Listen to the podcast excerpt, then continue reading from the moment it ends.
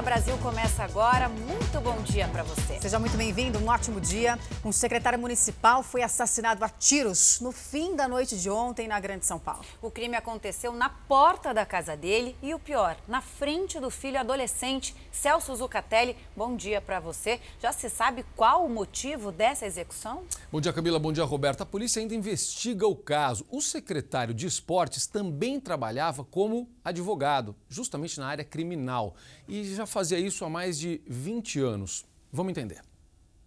Foram pelo menos 20 tiros contra o secretário. Os atiradores usaram pistolas e até uma arma de alto poder de dano, a calibre 12. Francisco Pereira de Brito era responsável pela pasta de esportes da Prefeitura de Ferraz de Vasconcelos e foi baleado no fim da noite de ontem, na frente do filho adolescente, na calçada da casa onde morava. Segundo a polícia, um carro prata parou em frente à casa. Um homem chamou pela vítima. O secretário foi até a calçada. Três homens encapuzados e armados desceram e começaram a atirar. Em seguida, eles fugiram sem levar nada. Francisco também era advogado criminal e atuava na área há mais de 20 anos. Segundo testemunhas, a vítima conhecia o homem que o chamou para fora da casa segundo os familiares disseram, é, o rapaz chamou, falou, desce aqui que eu preciso te pagar. Eu estou te devendo faz tempo, preciso te pagar. Ele falou, não, pode deixar o portão aberto descendo. Ou seja, sinal de que conhecia a pessoa. Desceu e conversou por 10 segundos com essa pessoa. Nisso, três indivíduos estão dentro do carro, já desce armado, já atirando. Familiares de Francisco não quiseram gravar a entrevista. A polícia já está com as imagens de uma câmera de segurança da rua que mostram um ataque e investiga qual teria sido a motivação do crime. Bom, a repórter Maria Carolina Paz está em Ferraz de Vasconcelos, né? tem as últimas informações sobre esse caso, né, Maria Carolina? Bom dia para você, viu? E alguém da família já chegou a se manifestar sobre o caso? Sim, bom dia para vocês e a todos que nos acompanham no Fala Brasil. O filho do secretário Francisco Pereira de Brito manifestou gratidão em uma rede social pelo pai. Ele disse: Pai, eu te amo, você está comigo para todo sempre. Obrigado por tudo. O filho falou ainda que não dará um passo sem pensar no pai. O corpo da vítima ainda não foi para o Instituto Médico Legal. As imagens que mostram o assassinato do secretário de esportes de Ferraz de Vasconcelos já estão com a polícia. Zucatelli. Vamos lá, obrigado, Cacá. A gente vai falar agora do caso Ronaldinho Gaúcho. Mais um funcionário do Serviço de Imigração do Paraguai foi detido. Jorge Torales é suspeito de fazer vista grossa para a entrada de um empresário brasileiro que negociou os passaportes. Jorge também teria participado da falsificação. Hoje ele vai depor. Ao todo, três autoridades deixaram os cargos por envolvimento nesse caso. Olha, nesse momento, a Justiça do Paraguai julga um novo pedido de prisão domiciliar para o Ronaldinho e também o irmão dele, né, o Roberto Assis Moreira, como mostra o enviado especial ao país, o Mark Souza. Esta é a segunda vez que Ronaldinho Gaúcho e o irmão tentam ficar em prisão domiciliar. Se o pedido for aceito, o ex-jogador deixará o presídio de segurança máxima e ficará detido em uma casa em Assunção. Os advogados de Ronaldinho Gaúcho mudaram de estratégia. Primeiro, querem tirar o ex-jogador e o irmão dele aqui da prisão, para só depois tentar a liberdade para que eles possam voltar ao Brasil. O Ministério Público Paraguaio diz que não se opõe à prisão domiciliar desde que sejam tomados cuidados para que ele fique no Paraguai. Os promotores querem mantê-lo no país para que ele explique a relação que tinha com a empresária Dália Lopes. Ela recebeu Ronaldinho já no aeroporto na semana passada. O craque veio ao Paraguai participar de um evento beneficente de uma ONG dela. Nesta segunda-feira, o presidente do Paraguai, Mário Benítez, cassou o alvará de funcionamento da entidade por suspeitas de crimes financeiros. Os advogados de Dália revelaram que os passaportes adulterados serviriam para montar uma empresa no Paraguai. Está interessado em realizar negócios no Paraguai, eh, negócios comerciais, diria.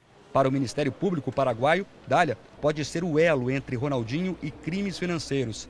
Ela está foragida e negocia garantias para se entregar. Segundo as investigações, a empresária comprou os documentos falsos para os irmãos. A defesa dela nega e diz que Dália apenas fez o contato para o empresário brasileiro Vilmon de Souza Lira, que está preso. Ronaldinho contou à justiça que recebeu os passaportes das mãos de Vilmontes. O ministro do Interior do Paraguai, Euclides Acevedo, revelou que foi procurado por Sérgio Moro. O ministro brasileiro perguntou sobre as possibilidades de Ronaldinho Gaúcho voltar ao Brasil, mas disse que vai respeitar as decisões da justiça paraguaia. O caso provocou uma crise política no país. O assessor do Ministério do Interior do Paraguai, Rubem Lanzoni, renunciou. É a segunda autoridade que deixa o cargo desde a prisão do craque. O primeiro foi o diretor de migração do país, Alexis Penaio. As últimas informações da audiência que decide neste momento o pedido de prisão domiciliar para o Ronaldinho Gaúcho você acompanha ainda nesta edição do Fala Brasil. Já já. Bom, o cantor sertanejo Zé Neto, da dupla Zé Neto Cristiano, revelou que está sendo vítima de extorsão. Um homem estaria ameaçando divulgar um vídeo íntimo do cantor com a esposa. Há três anos, o cantor cedeu à chantagem. O suspeito entrou em contato pela internet com o sertanejo, pedindo dinheiro em troca da não divulgação do vídeo íntimo. Na época, para proteger a esposa, que estava grávida do primeiro filho do casal, o cantor decidiu pagar. Que lindo! Eu que inventei, tá bom? Por três anos, a história ficou suspensa. Agora ela se repete. A esposa de Zeneto está novamente grávida. Sabendo da fragilidade do cantor, o criminoso mais uma vez procurou Zeneto para fazer chantagem com o vídeo. Dessa vez, ele decidiu agir diferente, dar um basta à extorsão. Acionou a polícia e mostrou as ameaças do hacker. As mensagens estão sendo analisadas. Passa o tempo, só você não passa. E confrontos em diferentes comunidades de Belfort Roxo, na Baixada Fluminense, terminaram com cinco pessoas mortas. O tiroteio foi intenso e assustou os moradores da comunidade Areia Branca. PMs foram atacados depois de entrarem no local para combater o tráfico de drogas. Um suspeito foi preso e o outro acabou morto. Um fuzil e uma pistola foram apreendidos. Também houve um intenso confronto na comunidade da Palmeirinha. Segundo moradores, quatro homens morreram na disputa entre facções rivais. Agora olha isso daqui. Em ação contra jogos ilegais, mais de 400 máquinas caça-níqueis foram apreendidas em São Paulo. Grande parte em duas casas de luxo mesmo, gente. Pareciam verdadeiros cassinos. Não pode, tá? O jogo é só para explicar para quem não sabe ainda, né? Porque eu acho que esse pessoal aí que organiza isso não sabe. O jogo ainda é proibido no Brasil, viu? A polícia também encontrou máquinas escondidas em outros 10 endereços. Tinha um restaurante, tinha um bar. Pelo menos 80% do que é arrecadado nas máquinas caça-níqueis ficam com o dono do equipamento. Ou seja, o sorteiozinho do que a pessoa que está jogando ali pode levar é só 20%. A chance de ganhar é muito pequenininha, Roberto. E o pessoal cai, né, Zucatelli, que é pior. Agora, depois do roubo milionário numa empresa, uma empresa de transportes dentro do Aeroporto Internacional de Santiago, no Chile, o governo informou que já tem pistas dos ladrões. Pelo menos sete pessoas participaram desse roubo. Eles entraram disfarçados de funcionários da empresa de valores. A quadrilha usou armas de grosso calibre. Houve tiroteio e dois policiais ficaram feridos. Depois eles fugiram do local numa van. Os ladrões conseguiram escapar com 14 milhões de dólares e 1 milhão de euros, o equivalente a 70 milhões de reais em dinheiro. E na Paraíba, uma farmácia de manipulação foi interditada e a dona presa suspeita de comercializar um complexo vitamínico com a promessa de imunizar o corpo contra o coronavírus. Só que isso não existe, hein, gente? O anúncio da venda do suposto medicamento foi publicado nas redes sociais da farmácia, que fica em João Pessoa. Os fiscais não encontraram o produto durante a inspeção, mas a dona foi detida por propaganda enganosa, comercialização de medicamentos vencidos e porque o local não tem licença de funcionamento, ou seja, tudo errado. E vale lembrar que ainda não existe nenhum medicamento específico contra o coronavírus, viu? E as informações sobre o coronavírus em outros países ainda nesta edição do Fala Brasil. Bom, a menina Maria Eduarda, de 9 anos, que tinha desaparecido no final de semana, foi encontrada sozinha na tarde desta segunda-feira, perto da rodovia Washington Luiz, na Baixada Fluminense. Ela brincava num parque quando foi levada por um homem. Um caminhoneiro reconheceu a menina depois de ver as fotos na televisão e chamou a polícia. A menina e os pais deixaram a delegacia em uma viatura no fim da tarde. Eles voltaram à praça onde a menina sumiu para refazer o percurso feito por ela e o suspeito de tê-la levado. Este vídeo mostra o momento em que eles reencontraram a filha de 9 anos, ainda na unidade policial. Segundo familiares, ela foi encontrada por um caminhoneiro que trabalha na refinaria de Duque de Caxias. Ele reconheceu a garotinha depois de ver as fotos dela na televisão e chamou a polícia. O jornalismo da Record TV acompanhou o drama da família durante toda esta segunda-feira.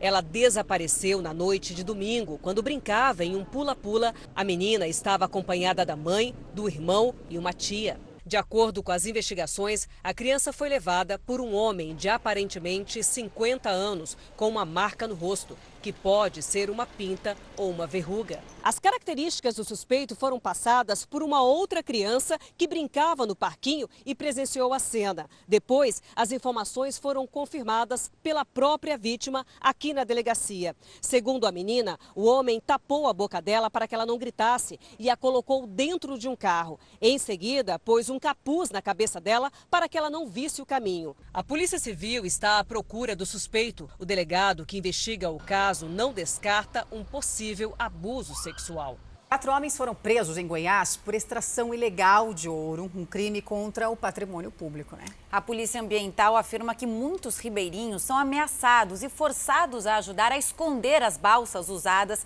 nessas atividades ilegais. Essas imagens mostram uma das balsas encontradas pelo Batalhão Ambiental. Ela estava no leito do rio Corumbá extraindo ouro de forma irregular. Num acampamento próximo, os policiais prenderam quatro homens e apreenderam muito material usado no garimpo, incluindo roupas e equipamentos de mergulho, armas de fogo e até gramas de ouro. Segundo o Batalhão Ambiental, a extração irregular de ouro está acontecendo no decorrer de 50 quilômetros do rio Corumbá, entre Orizona e Pires do Rio. Aqui a gente vê um motor de polpa, que é um motor de canoa, que estava sendo usado aí em uma das balsas que está lá no Rio Corumbá. Na verdade, segundo a polícia, seriam pelo menos 20. Inclusive, os garimpeiros usariam de força e até ameaça para entrar nas fazendas. Principalmente em se tratando dos, dos ribeirinhos, dos, dos chacareiros ribeirinhos, que são forçados, inclusive alguns deles, a abrirem as porteiras de sua fazenda para que esses criminosos entrem na sua fazenda para instalar a sua balsa lá no meio do leito do rio certo? Então as balsas permanecem no meio do leito do rio para que haja uma forma de fuga para um lado ou para o outro se forem abordadas. Os quatro homens presos e o material apreendido foram trazidos para a Polícia Federal em Goiânia. A extração ilegal de minérios é um crime contra o patrimônio público. A retirada só pode ser feita se tiver autorização do Estado com supervisão dos órgãos ambientais. Olha essa agora. O helicóptero Águia da Polícia Militar se envolveu num acidente durante o transplante de um coração no pátio de um hospital da Grande São Paulo. De acordo com a Polícia Militar, durante o pouso, parte da hélice do helicóptero bateu num poste de iluminação. Os estilhaços atingiram um casal que estava no pátio. Eles foram atendidos no próprio hospital e foram liberados logo em seguida. A tripulação da aeronave não ficou ferida e o órgão chegou ao destino sem prejudicar quem iria receber o coração, ou seja, teve um desfecho positivo apesar do susto. Isso aconteceu em Taboão da Serra. A Prefeitura de Belém decretou estado de emergência depois do temporal que atingiu a região. Nas últimas 48 horas, choveu esperado para 20 dias. Por causa do aumento do nível dos rios, uma balsa atingiu uma ponte que precisou ser interditada. A chuva também trouxe transtornos na cidade de Ananindeua. O aterro de uma importante rodovia cedeu, um trecho precisou ser bloqueado. De acordo com a Defesa Civil, a previsão é de mais chuva nos próximos dias, então atenção para as pessoas que moram nas áreas de risco. É, inclusive, depois de mais de uma semana né, de buscas, foi encontrado em Guarujá o corpo do bombeiro que trabalhava nas buscas por vítimas do deslizamento de terra quando desapareceu. A gente conversa ao vivo com a Paola Viana, né, Paola? Bom dia para você. Quantas pessoas ainda não foram localizadas? Em qual é a previsão do tempo para hoje? Não tem previsão de chuva para os próximos dias. Muito bom dia a todos. 34 pessoas ainda continuam desaparecidas, todas elas aqui no Morro da Barreira, onde as buscas se concentram ainda mais a partir de agora. Ontem à noite foi localizado o corpo do cabo Marcel de Souza Batalha, de 46 anos, foi achado no Morro do Macaco Molhado. Houve muita comoção por parte dos moradores da comunidade e também pelos colegas de profissão. O cabo Marcial tinha 20 anos já de corporação e foram sete dias de buscas de forma muito intensa.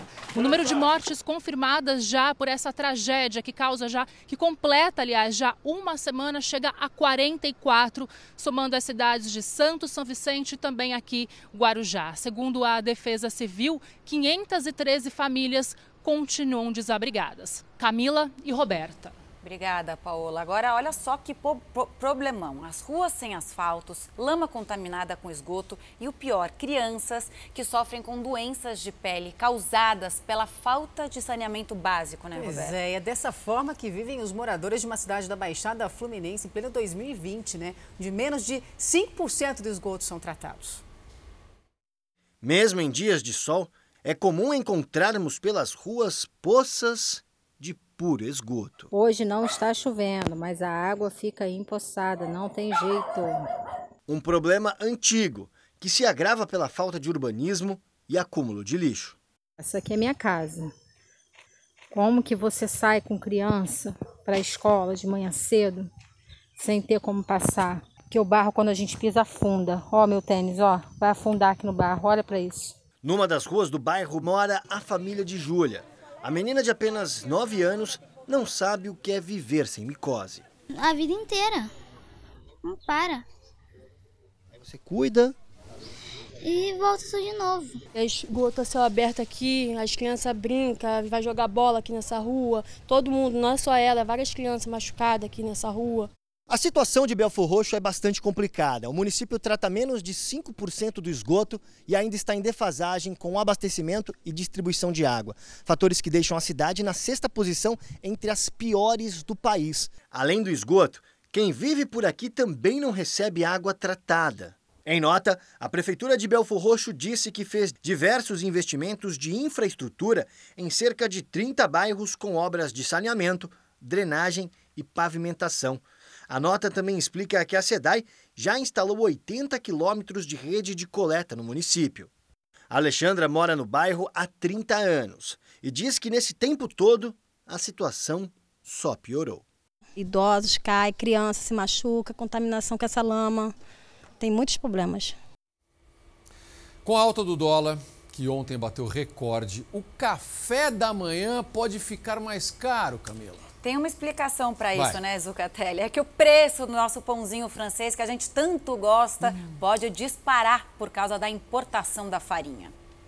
O pãozinho francês de cada dia não fica de fora da mesa da dona Edna. Sem o pãozinho francês não dá, é tudo de bom, né? Principalmente no café da manhã. Mas o pãozinho pode ficar mais caro, já que 60% da principal matéria-prima dele são importados e estão pesando no orçamento das padarias. Boa parte do trigo consumido no Brasil vinha da Argentina, que passou a fornecer o cereal para outros países. Com isso, não houve estoque suficiente para atender à demanda brasileira.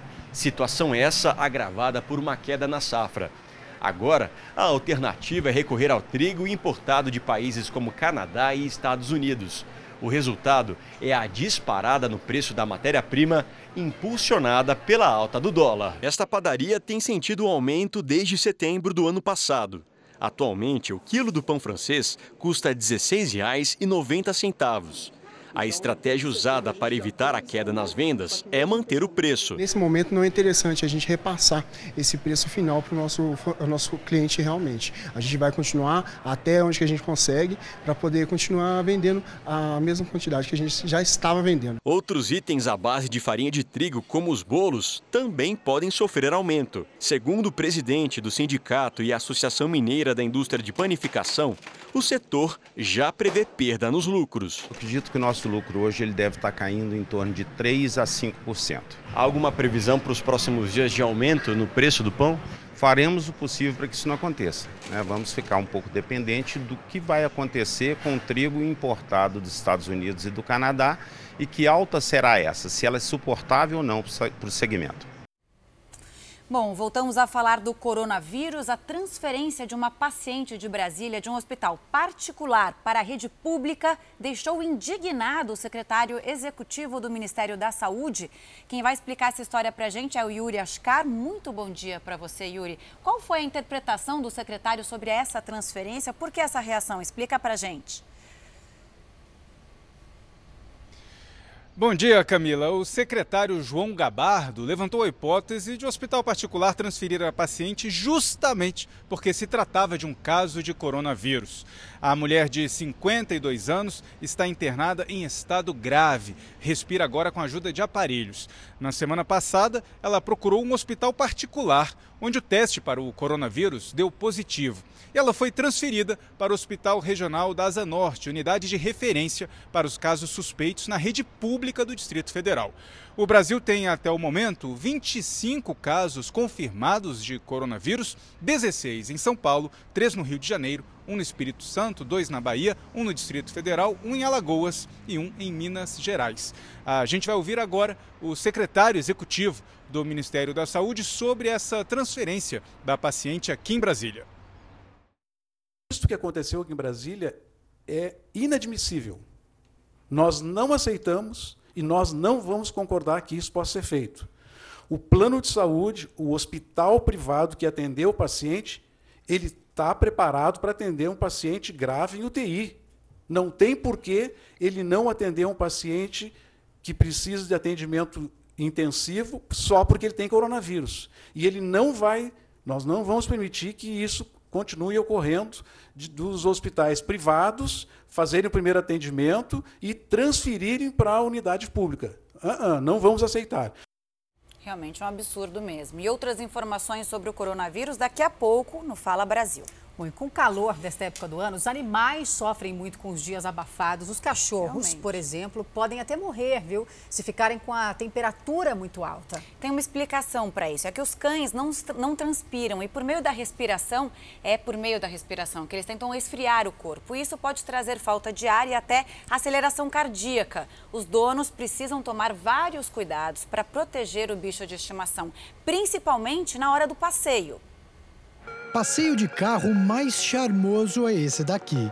Óculos escuros, cadeirinha e antes do desembarque, meias antiderrapante. É só desse jeitinho que o Charlie sai de casa.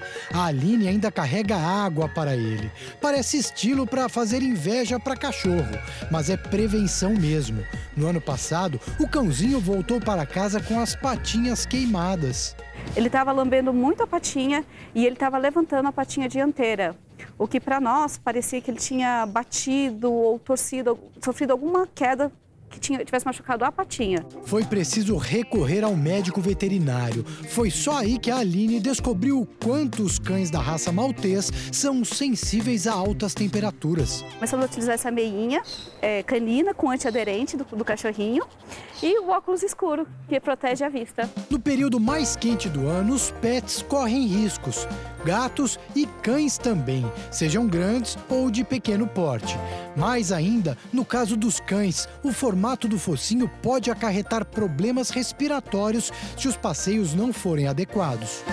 Animais que têm focinho curto ou que são obesos e, portanto, têm mais predisposição a ter um aumento da temperatura corpórea, eles podem ter mais chance e risco de descompensar, evoluindo para falta de ar. Aí, o animal pode ter sintomas desde convulsão, desmaio, insuficiência renal, é, arritmias cardíacas. O Diego veio correndo para o atendimento de emergência com o Paco, que passou dois dias internado após um passeio mal sucedido. De uma hora para outra começou a uma respiração estranha, né? Tipo, ofegante imaginou que era seria o caso do calor, né? A preocupação inicial da equipe foi baixar a temperatura, e essa deve ser a primeira iniciativa de quem percebe alguma reação atípica durante o passeio nos dias quentes. Pode até no caminho enrolar com uma toalha molhada, com água fria, porque isso ajuda a acelerar o processo do resfriamento. Os animais costumam ter uma sensibilidade e uma tolerância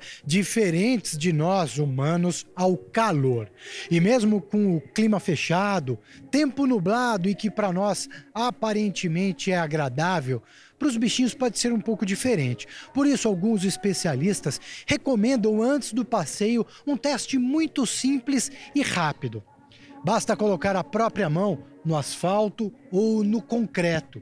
E se a gente consegue aguentar por algum tempo essa temperatura, é sinal que os animais também conseguem, o que indica passeio liberado.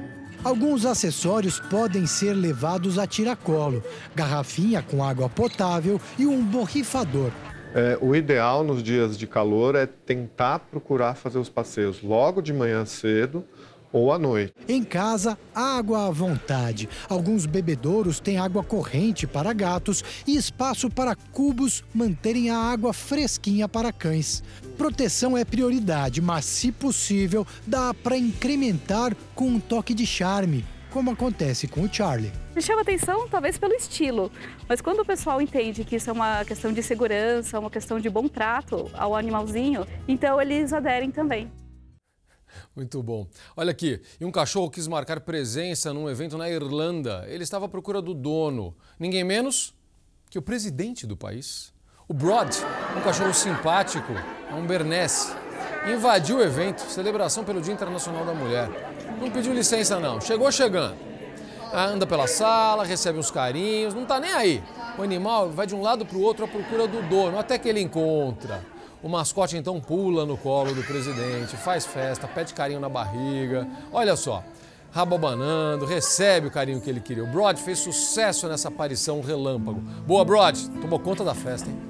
A realidade que se repete por todo o país, uma rua no interior de São Paulo não é asfaltada há pelo menos 30 anos, Camila. Que absurdo. Inacreditável. Não dá para acreditar, Como, 30 né? anos. Pois é. Você vai conhecer agora a mais nova vítima desse problema. É a dona Fátima, uma idosa que tentava chegar à casa da vizinha, quando ela caiu e machucou a perna.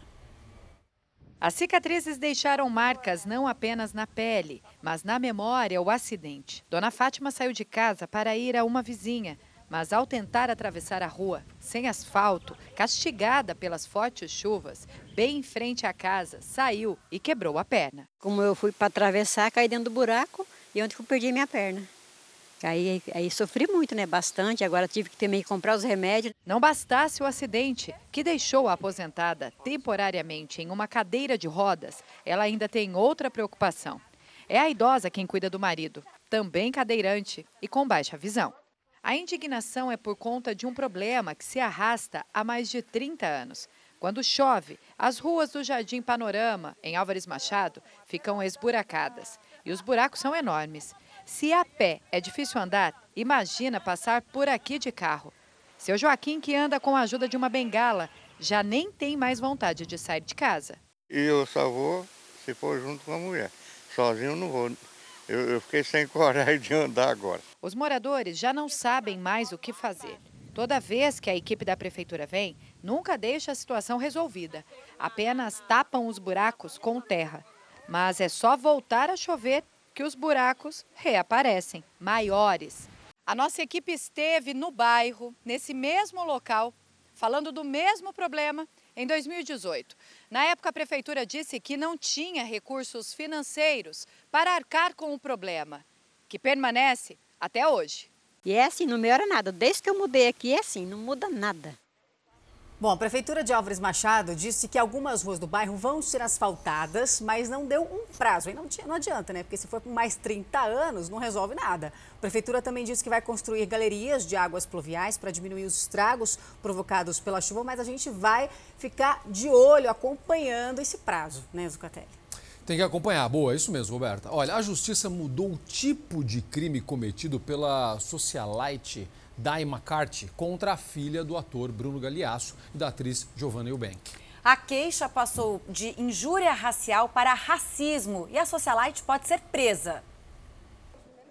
A ação é movida desde 2017, quando a socialite chamou a filha mais velha do casal, Titi, de macaca. Ficam lá no Instagram do Bruno Galeasso, elogiando aquela macaca, macaca. A menina é preta, tem um cabelo horrível de pico de palha e tem um nariz de preto horrível e o povo fala que a menina é linda? A menina nasceu no Malawi, na África, e foi adotada por Bruno e a esposa Giovana em 2016. Na época, a queixa foi registrada como injúria racial e, desde então, o ator vinha tentando mudar o tipo de crime.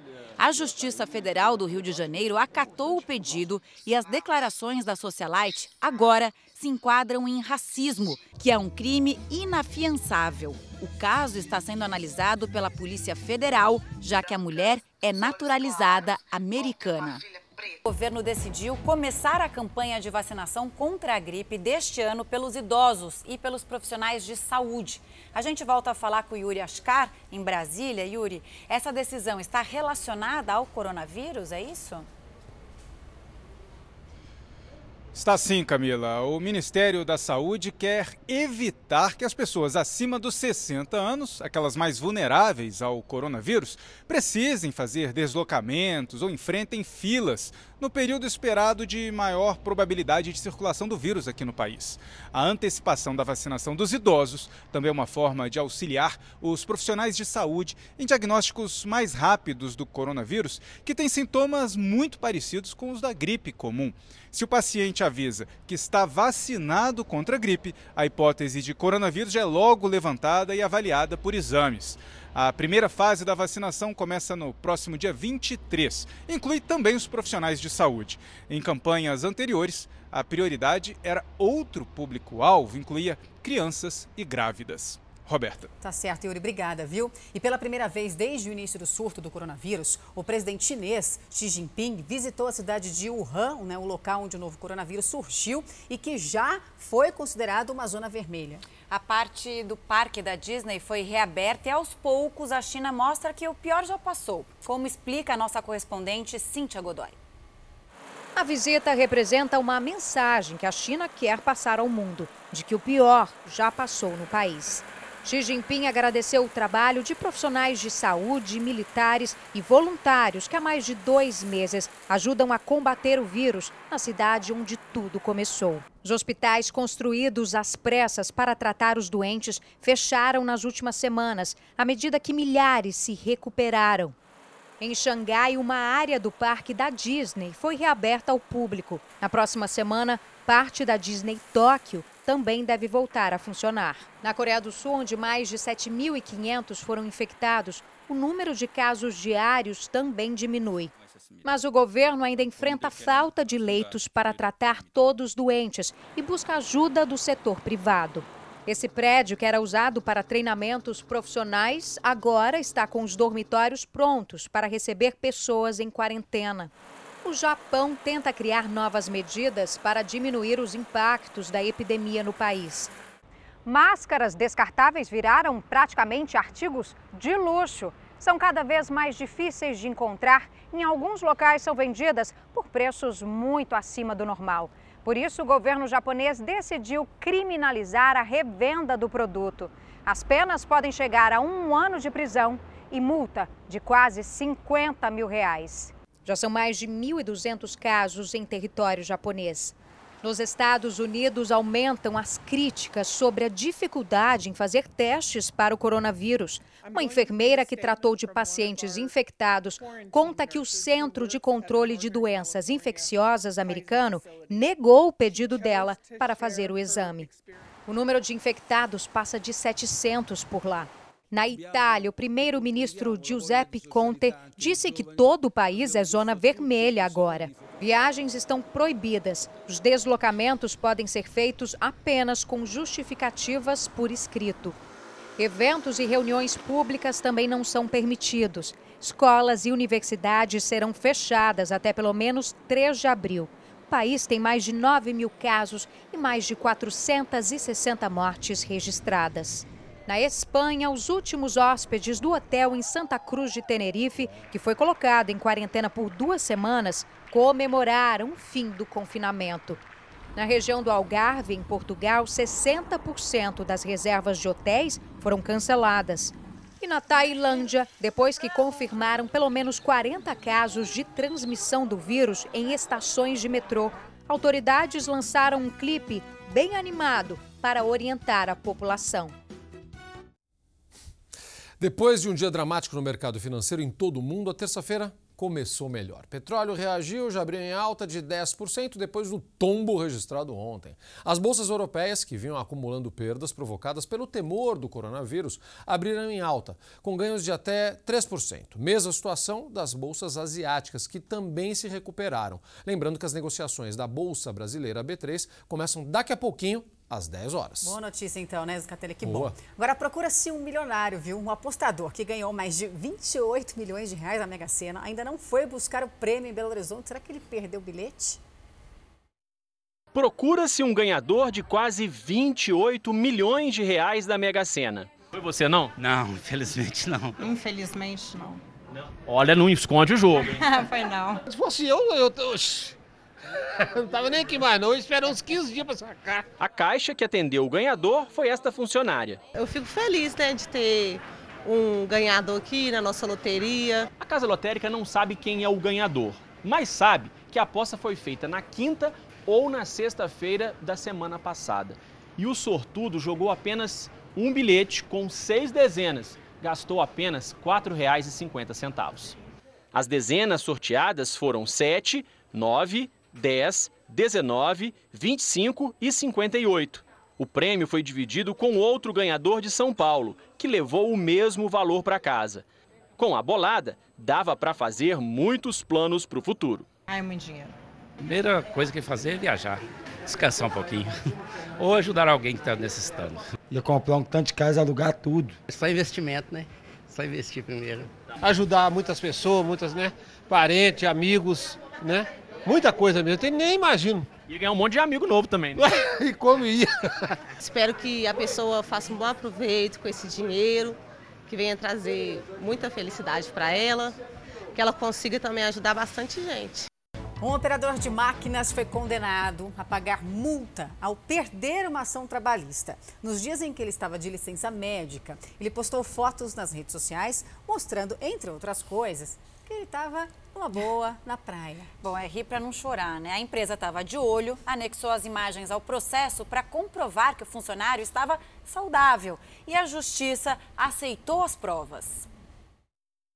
O operador de máquinas trabalhou durante um ano e meio na linha de produção desta fábrica de vidros em Espírito Santo do Pinhal, interior de São Paulo, a 190 quilômetros da capital. Ao ser demitido, ele entrou na justiça com uma ação trabalhista e pedia uma indenização de 36 mil reais e mais uma renda vitalícia até 74 anos e 9 meses de idade. Pelo cálculo da empresa, isso daria mais de meio milhão de reais. O empregado alegava que havia adquirido uma doença ocupacional pela função que exercia e ainda tinha direito a adicional por insalubridade. Ele poderia pleitear desde que a empresa não tivesse os equipamentos de proteção individual e equipamentos de proteção coletivo que ela, que ela detém. A empresa faz todo o trabalho necessário para que o trabalhador fique protegido. Então aí começou a chamar a atenção. Desconfiado, o advogado da empresa fez uma busca nas redes sociais do trabalhador e aí veio a surpresa. Ele descobriu fotos do operário numa praia do litoral de São Paulo, no show de duas cantoras. Segundo o advogado da empresa, a má fé também fica evidente nesta outra foto. O operador de máquinas trabalha na instalação de uma piscina na casa dele. Um tipo de esforço incompatível com a lesão que ele alegava ter no braço por causa do serviço na fábrica de vidros. O cruzamento das datas com o atestado comprovou que o empregado agiu de má fé. Nesta outra foto de uma câmera de monitoramento da empresa, o trabalhador aparece com o braço imobilizado dentro da roupa devido ao uso de uma tipóia. Pode até não ser ilegal, mas é imoral. Você não está apto a trabalhar, mesmo você não estando de cama, você não está apto a trabalhar e vai à praia, quer dizer, no mínimo, você tinha que se resguardar. A empresa apresentou ao Tribunal Regional do Trabalho as postagens nas redes sociais. E a juíza de primeira instância não só negou todos os pedidos do operador de máquinas, como ainda o condenou por agir de má fé. O trabalhador recorreu para a segunda instância do TRT, mas a decisão foi mantida e ele ainda terá que pagar para a empresa uma multa de 500 reais. Segundo o Tribunal Superior do Trabalho, houve 318 condenações por litigância de má-fé em primeira instância em 2019 e 2.336 em segunda instância no mesmo ano. O dono da empresa que ganhou a ação no interior de São Paulo diz que esse tipo de sentença dá mais segurança para o empregador que cumpre as leis trabalhistas. Antigamente, é, via-se é, você se defender é, perante a justiça como uma coisa difícil perante o trabalhador. Né? Hoje, já se está tornando mais fácil. O empregado condenado tem até a semana que vem para recorrer ao TST, a última instância da Justiça Trabalhista. Se ele não conseguir reverter a decisão, a empresa já anunciou que vai doar a multa de 500 reais para uma instituição de caridade. O presidente Jair Bolsonaro vai discursar hoje no Fórum das Américas, em Miami. Quem está lá é o enviado especial Tiago Nolasco. Nolasco, bom dia. Olá, bom dia a todos no Brasil. Daqui a pouco o presidente Jair Bolsonaro participa do Fórum das Américas aqui em Miami e vai fazer uma palestra de abertura. Para este evento foram convidados cerca de 200 empresários. Aqui vão ser debatidas oportunidades de negócio no Brasil e também a situação da Amazônia. Na sequência, o presidente segue para Jacksonville, uma cidade que fica a cerca de 500 quilômetros de Miami, vai visitar a fábrica da Embraer na cidade. E logo depois começa o voo de volta para o Brasil. Ontem, em um evento com a comunidade brasileira aqui em Miami, o presidente deu declarações relevantes, disse que tem provas de que houve fraude nas eleições presidenciais e que venceria a disputa em primeiro turno. Jair Bolsonaro também comentou a epidemia de coronavírus. Disse que o poder de destruição do vírus está sendo superdimensionado. É com vocês em São Paulo.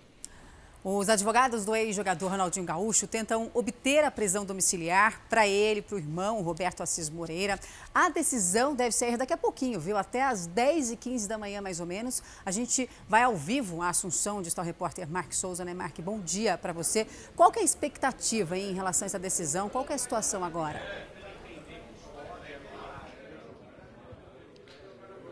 Olá, bom dia a todos. Os promotores do caso acabaram de conversar com a imprensa e disseram que não aceitaram a casa que os advogados de Ronaldinho propuseram como moradia para ele aqui em Assunção. Isso porque o valor do imóvel serve também como fiança e esse valor de cerca de 800 mil reais pelos promotores foi entendido como muito baixo. Eles acham que o Ronaldinho ganha muito mais do que isso, ganhou muito mais que isso em sua carreira e, portanto, não aceitaram o valor do imóvel como fiança, reforçando de cerca de 800 mil reais. Agora, com a opinião contrária do Ministério Público para que ele vá para a prisão domiciliar, o juiz do caso vai analisar o pedido da defesa e a opinião do Ministério Público e vai decidir daqui a pouquinho, às 10h15, ah, se o Ronaldinho sai do presídio aqui de Assunção e vai para essa casa na região metropolitana ou se segue preso junto com o irmão em uma cela desse presídio de segurança máxima aqui em Assunção. Os promotores querem que ele fique aqui no Paraguai até explicar completamente a relação do crack com a empresária Dália Lopes, ela que foi indiciada ontem, foi denunciada ontem pelos crimes de produção e uso de documento falso e formação de quadrilha. Os promotores querem entender qual a relação do Ronaldinho com essa questão toda? A gente segue por aqui. Zucatelli. Obrigado, Mark. Saindo a decisão, nos avise que a gente dá a notícia rapidamente. Olha aqui, o príncipe Harry e a esposa Meghan Markle se juntaram à rainha Elizabeth, ao príncipe William e Kate Middleton em uma celebração pelo Dia da Comunidade Britânica. É, esse foi o último compromisso oficial né, do casal como integrante da realeza britânica, como mostra a correspondente Ana Paula Gomes. Irmãos, pai, avó. Uma cena familiar comum, mas que se tornou rara para os integrantes da família real do Reino Unido e vai se tornar cada vez mais. O príncipe Harry e a esposa Meghan Markle chegaram sorridentes ao evento pelo Dia da Comunidade Britânica, o último deles como integrantes oficiais da realeza. Para esta britânica, é o fim de uma era. Esse também foi o primeiro evento oficial junto com a família, depois que o casal anunciou que iria deixar as funções reais no começo do ano. Uma iniciativa que gerou descontentamento na corte. Meghan e Harry não esconderam que estavam incomodados com a pressão e o assédio da imprensa. No evento, os dois sentaram numa fileira atrás de William e Kate. À frente também estavam a Rainha Elizabeth e o Príncipe Charles. Apesar da dança e da música, todos muito formais, como manda o protocolo. Está chegando a hora. A partir do dia 1 de abril, Harry e Meghan estarão oficialmente fora da realeza britânica. Até lá, não existem mais eventos previstos junto com a família. O filho do casal Art ficou no Canadá, onde os três vão morar a partir do mês que vem. Apesar da saída, os súditos garantem que vão continuar acompanhando o casal. Ainda seremos fãs, diz a turista americana. E um estudante pediu desculpas ao príncipe Harry depois de dar um abraço em Meghan Markle. Além de abraçar Meghan, o jovem disse ainda que era linda. Depois escreveu uma carta a um jornal britânico pedindo desculpas a Harry. Falou que esperava não ter se excedido. Meghan Markle foi até uma escola de ensino médio de Londres participar de um evento com os alunos. Foi ali que ela ganhou esse abraço gostoso. Bom, e recentemente as famosas como Paula Oliveira e a Kelly Key foram criticadas nas redes sociais por terem postado fotos em que aparecem com celulite. Qual o problema de ser normal, Tem né? chato em todo entender. canto. A cantora Shakira também não escapou. Ela foi fotografada de saia e aqueles furinhos chamaram a atenção dos internautas. Dos internautas chatos, né, pois né, é. gente? Porque, é. pelo amor de Deus, né? Segundo deixa a Sociedade Brasileira... É, deixa assim. Segundo a Sociedade Brasileira de Dermatologia, 95 95% das mulheres têm celulite. E daí, Eu qual também. é o problema? Como lidar com essas imperfeições? Que nem são imperfeições, se está em 95%, né, gente? Vamos lá. É normal. É faz normal. de faz maneira... parte do corpo da mulher. É isso. Vamos com calma, de maneira leve. Para de pegar no pé delas, gente, por favor. Vamos ver. Ela faz parte da vida da maioria das mulheres. De acordo com a Sociedade Brasileira de Dermatologia, 95% delas têm celulites.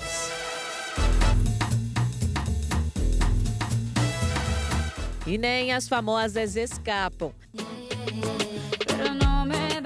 Recentemente, Shakira foi fotografada de saia e os furinhos chamaram a atenção dos internautas que criticaram a cantora. Aqui no Brasil, Paola Oliveira, Kelly Key também já receberam comentários maldosos na internet por terem celulites. E como protesto à exigência do corpo perfeito, a cantora Preta Gil faz sempre questão de publicar fotos com os furinhos à amostra. Fotos sem retoques para esconder as imperfeições. Essa é uma tendência entre mulheres que cansaram de se preocupar com as celulites, estrias e até aquelas gordurinhas a mais. A moda agora é aceitar o próprio corpo e não se deixar levar pelas críticas. O mais importante, independente do tratamento que vai se fazer, principalmente em estética, é você se comparar a você mesmo. Então, você buscar melhorar, mas dentro das suas características e comparado ao que você era antes de fazer o tratamento, porque Senão isso gera muita frustração, querer ficar igual alguém. Exatamente o que faz a ex-miss irlandesa Rosana Purcell, que se tornou referência para muitas mulheres. Nas redes sociais, a Murilo compartilha fotos sem filtros. Mas aceitar o próprio corpo também significa querer mantê-lo em forma. E no caso da Renata, que é atleta de fisiculturismo, lutar contra as celulites. Com mais de 500 mil seguidores, ela diz tentar amenizar as celulites com hábitos saudáveis. O fato de ser atleta já me ajuda muito, né? Porque eu tenho uma dieta bem restrita e bem monitorada por uma série de profissionais. Tenho treino que me ajuda também bastante. E mais por outro lado, tem também os tratamentos estéticos, porque eu creio muito que é uma conexão de coisas, né? O especialista ressalta que ainda não existe um tratamento 100% eficaz para combater os furinhos. A celulite ela não tem cura, então todos os tratamentos são formas de tentar melhorar, nem que seja temporário, mas não existe nenhum que vai resolver 100% a questão. Para a Renata, o importante é a autoaceitação. Porque assim, o mais importante é a gente estar feliz, cada um com a sua vontade, com a sua intenção. Então eu gosto desse corpo que eu batalho, que eu busco, da mesma forma que eu acho que cada um tem que ser feliz com o corpo que gosta, que curte. Até tirei o paletó aqui para ficar mais evidente quem critica esse negócio da celulite aqui, viu, meninas? Ó, Vou mostrar aqui, ó. É dor de cotovelo, tá bom? É dor de cotovelo. Beijo pra vocês. Até amanhã. Beijo, bom dia. O Fala Brasil termina agora. Você pode rever toda esta edição e muito mais no Play Plus. Um bom dia para você. Ótimo dia. Gente fica agora com Hoje em Dia